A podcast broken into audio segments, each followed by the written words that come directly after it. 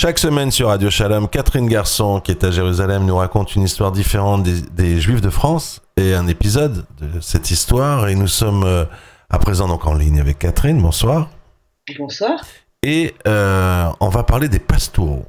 Alors, ils portent un très beau nom, les pastoureaux. Le problème, c'est que c'est des gens qui sont tous sauf beaux. Euh, on connaît les massacres de juifs du nord de la France et de la vallée du Rhin par les croisés, mais on connaît moins les tueries des pastoureaux. C'était également euh, lors d'une croisade en 1320. Alors, comme d'habitude, on va commencer par le contexte historique de cette histoire. À la suite d'un pèlerinage au Mont Saint-Michel, des groupes de jeunes paysans de Normandie sont touchés par les prêches d'un bénédictin apostat et d'un prêtre interdit pour sa conduite, qui vont les convaincre de l'urgence de ce qu'on appelle le saint voyage, c'est-à-dire le voyage vers la Terre sainte, pour aller combattre les infidèles. Alors, ces pastoraux, dont le, qu'est-ce qu'il veut dire en fait berger, prennent tout d'abord de Normandie, vont tout d'abord aller vers Paris, où ils entrent le 3 mai 1320 et entre-temps, le pape, qui s'appelle Jean XXII, a été euh, mis au courant de cette croisade, entre guillemets, et il lance l'excommunication contre tous ceux qui se croisent sans l'autorisation pontificale. Donc, en fait, les pastoraux vont être excommuniés. Ça ne va pas les déranger. Ils vont d'abord se laisser convaincre de quitter la capitale, où ils ont recruté entre-temps de nouveaux adeptes. Et au début du mois de juin, les pastoraux traversent la Saintonge et le Périgord, qu'ils dévastent et pillent, et puis de plus en plus nombreux, parce que chaque fois qu'ils passent, ils ont d'autres paysans qui vont se joindre à eux, ils entrent en Guyenne. Alors, arrivés dans l'Agenais, c'est-à-dire dans la région d'Agen, ils vont se diviser en deux groupes.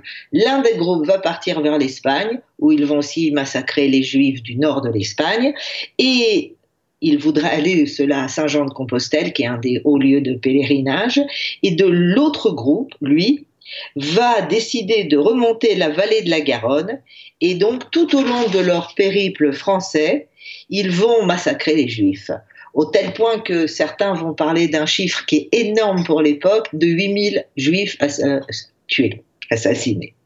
Alors, selon le décompte des historiens, ce sont 110 communautés juives qui vont être détruites dans le sud de la France, dont celle par exemple d'Agen, de Bigorre, de Mont-de-Marsan, d'Albi, etc. 110 communautés détruites et 8000 morts, Catherine, on est quand même dans du très très gros. Euh, dans l'horreur, oui. Ah oui, euh, faut après euh, les nazis vont faire mieux. Bon, si je, ça va être très difficile de faire la suite, comment vous pouvez essayer de nous détailler un peu comment ça se passe? Alors, c'est donc surtout dans le sud-ouest que ces pastoraux vont se déchaîner. Ils vont aller dans les régions de Bordeaux et de Toulouse et dans ce qu'on appelle les diocèses de Cahors et d'Albi. Alors les lieux du martyr qu'on peut pas tous énumérer parce que ça ferait trop, ça se nomme Auch, Gimont, Castel-Sarrazin, Gaillac, Albi, Toulouse. Alors à Toulouse c'est très intéressant parce qu'on a des chroniques. Dans, donc dans cette ville, euh, ils massacrent en un seul jour quasiment tous les juifs c'est-à-dire ceux qui vont se convertir vont être épargnés et les autres vont être tués. Et ce qui est intéressant, qu'il y a un chroniqueur à l'époque, un chroniqueur qui n'est pas sur place, qui est l'inquisiteur dominicain Bernard Guy, qui va exercer sa fonction d'inquisiteur entre 1307 et 1323.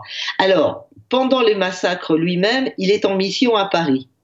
Mais, mais, quand il va revenir, il va avoir donc les témoignages de tout frais d'époque. Et ses qualités d'historien sont indéniables. Il a fait toute une chronique sur laquelle on peut se fier. Et on va voir que même lui, qui portait pourtant pas les juifs dans son cœur, va être ému de ce qui se passe. Alors pour dire à quel point il portait pas les juifs dans son cœur, l'année d'avant, c'est-à-dire en 1319, il aurait fait brûler publiquement deux chartés de manuscrits du Talmud, comme ça comme ça s'était passé à Paris, c'est-à-dire c'est une perte euh, sans pareil pour euh, un temps comme le Moyen Âge où il n'y a pas encore l'imprimerie. Alors on va revenir à Toulouse et voilà ce que cet inquisiteur Bernard Guy écrit. Les pastoraux poursuivaient les juifs dans les villes, les châteaux et les maisons. Il massacrait sans aucun jugement ceux qui refusaient de se laisser baptiser, s'emparer de leurs biens et se les réserver pour leur usage personnel. Ils massacrèrent beaucoup de juifs dans le royaume de France lorsqu'ils allèrent jusqu'à exercer leur folie meurtrière dans la ville de Toulouse avec l'appui et l'encouragement de la populace. Ils mirent à mort les juifs en un seul jour et rapidement sans que la garde du roi et le pouvoir des consuls puissent s'y opposer. Alors, en fait, tous les juifs de Toulouse, quand ils ont vu arriver les pastoraux, ils se doutaient un peu du sort qui les attendait. Ils vont se réfugier dans une forteresse des juifs de Toulouse qui est située à l'intérieur de la ville et qui se nomme le château Narbonnais. Mais ils vont pas pouvoir résister à l'assaut des pastoraux, qui donc, comme je l'ai dit, vont les tuer tous, sauf ceux qui acceptent le baptême.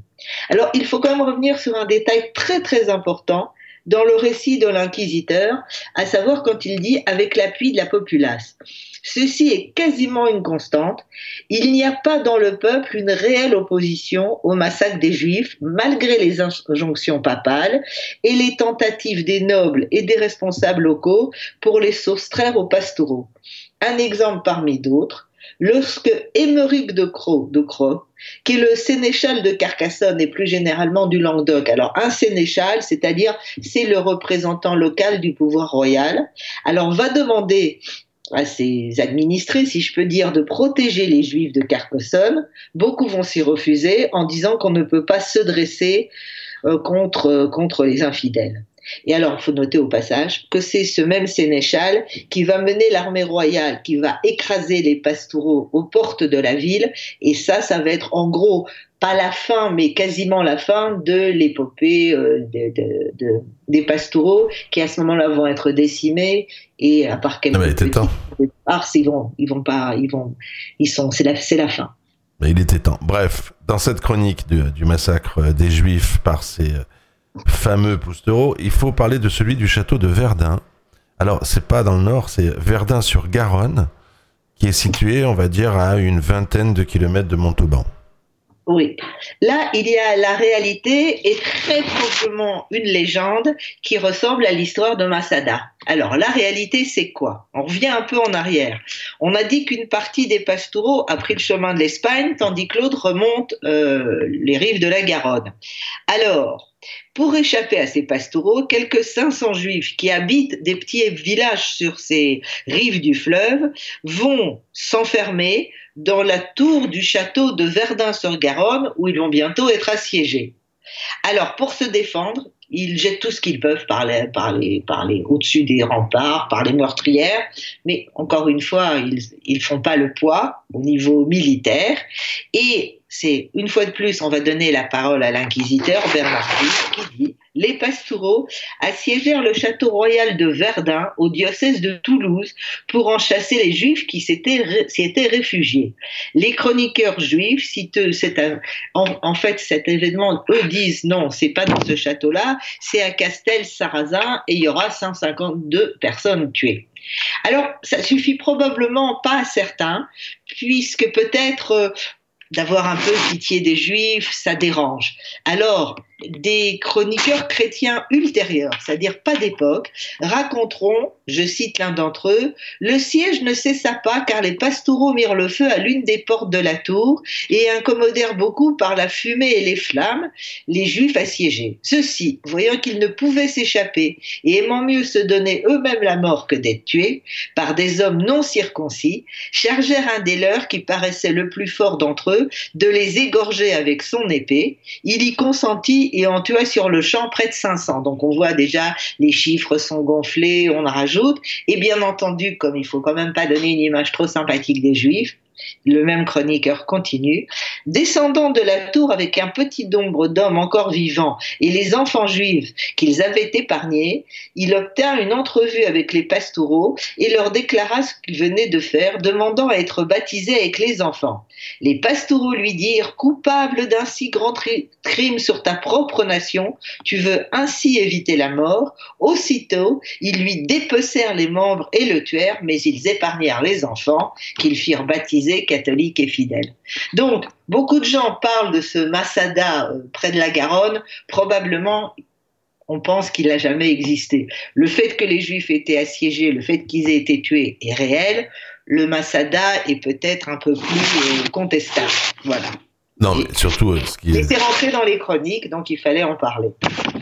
Oui, la légende est aussi intéressante à étudier parce qu'elle donne une idée de l'état d'esprit de l'époque.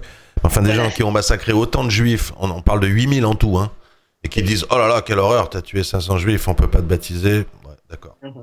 Bref, euh, il y a des réactions? Alors du côté juif, les, bah, du côté juif, les juifs du nord de la France, de l'Allemagne et de l'Espagne, qui vont être très rapidement informés des événements, et vous savez, les, nouvelles circulent vite entre les communautés, vont voler au secours de leurs coreligionnaires. Ils collectent des vivres, des vêtements pour les communautés du Midi et de l'Espagne du Nord, pour l'autre branche des pastoraux s'est livrée au même méfait, ils ont aussi massacré les juifs en Espagne du Nord, mais du côté du pouvoir royal, les choses sont bien plus lentes et beaucoup moins positives. Alors le roi, Charles IV, nomme en 1322 des commissaires pour informer contre les complices des pastoraux. Il y a quelques poursuites à Grenade-sur-Garonne, à Lézat, où n'habitait qu'un seul juif dont les conciles avaient laissé piller la maison. À Albi, l'enquête se prolongea jusqu'en 1324, où les habitants étaient accusés d'avoir pillé et peut-être tué de concert avec les. Donc franchement, on leur reproche pas grand-chose. On va leur donner à la ville d'Albi une allemande de 800 livres, qui est ensuite réduite à 200, euh, parce que Bon, parce que même l'évêque qui avait un peu trempé dans l'histoire a fini par être absous par sa hiérarchie. Et Peut-être, dit-on, des gens du peuple, même des administrateurs, avaient-ils mis la main sur les biens que les Juifs laissaient derrière eux, en fuyant les pastoraux. En 1335, donc on est déjà 15 ans après, des fonctionnaires du bailliage de Bourges avaient encore à rendre compte de ce qu'ils avaient reçu sur les juifs qu'on appelait les fugitifs de 1320. Bref, en somme, il n'y a eu ni pendant ni après le passage de, des pastoraux de répression sérieuse et les juifs sont restés seuls, comme d'habitude, à pleurer leur mort quelques centaines euh, de, de, quoi à l'époque, je connais pas la monnaie, mais pour 8000 morts, c'est Punition très dure. Hein. Oui, en plus, c'était de l'argent qu'ils avaient volé, c'était même pas. Ah oui, en plus, c'était. Et probablement leurs victimes, donc c'était probablement l'argent de ces pauvres juifs égorgés. Catherine Garçon, et puis quel courage. Des condamnations sérieuses.